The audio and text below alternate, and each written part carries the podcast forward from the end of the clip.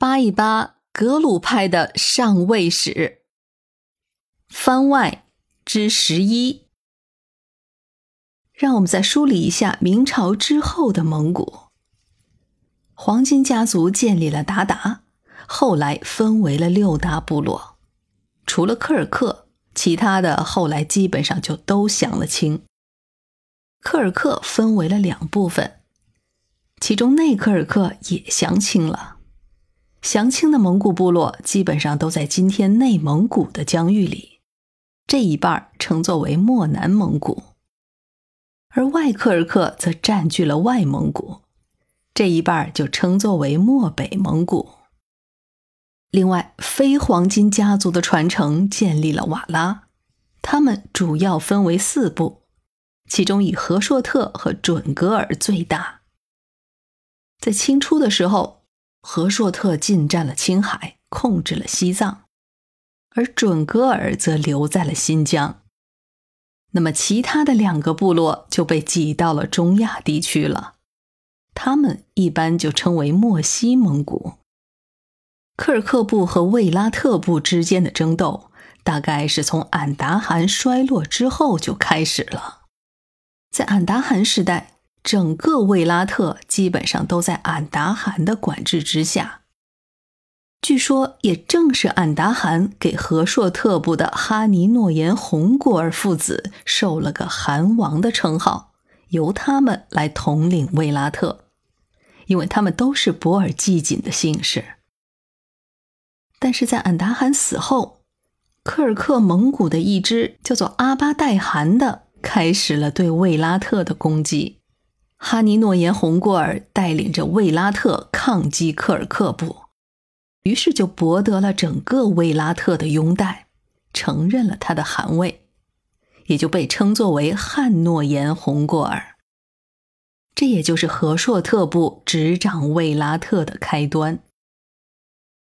但是，这个阿巴代汗纠集了察合台的各个汗王，卷土重来。挑起了旷日持久的科尔克卫拉特战争。大约是在一五八五年，阿巴代汗和汉诺言洪过尔展开了一场决战，最后科尔克获得胜利，卫拉特失败，汉诺言洪过尔战死沙场。于是，这个阿巴代汗就派自己的儿子出任了卫拉特汗。控制了卫拉特，但是他本人在三年之后就死了。卫拉特人则趁机赶走了科尔克的人。不过，卫拉特向科尔克的进贡一直没有停，一直就延续到了一六一六年。前面讲故事函的时候，我们提到过，汉诺言洪过尔就是拜巴嘎斯和故事函的老爸。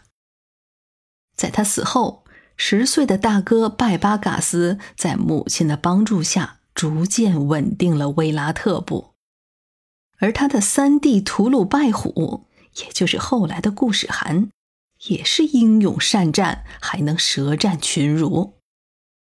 他的故事汗的称号，就是靠着深入敌营、舌战群雄才挣下来的。到了一六一六年的时候。经过了拜巴嘎斯和顾世汗他们两个人的努力，维拉特在列强环伺的局面下逐渐壮大了起来。他们就搞了一个部落内部的联盟，还制定了一个大法典。虽然并没有留下任何的文字资料，但是这无疑就是一六四零年的科尔克卫拉特大法典的基础。也正是在这一年。卫拉特蒙古正式皈依了藏传佛教格鲁派，但是好景不长。正当卫拉特和哈萨克鏖战的时候，科尔克的扎萨克图罕部和托辉特部偷袭了卫拉特，卫拉特损失惨重，其中的准噶尔部损失最大，遭受重创。直到一六二三年。拜巴嘎斯率领部众才打赢了翻身仗。一六二三年的这场战争成功阻止了科尔克向西的扩张活动，从根本上扭转了卫拉特的被动局面，甩掉了科尔克和托辉特部强加给卫拉特的年贡，卫拉特从此就进入到了相对的安宁时期。只可惜外敌退去，内乱却接踵而至。前面也提了，拜巴嘎斯的同父异母弟弟因为闹遗产纠纷，竟然杀掉了拜巴嘎斯。顾世涵这才当上了卫拉特的首领。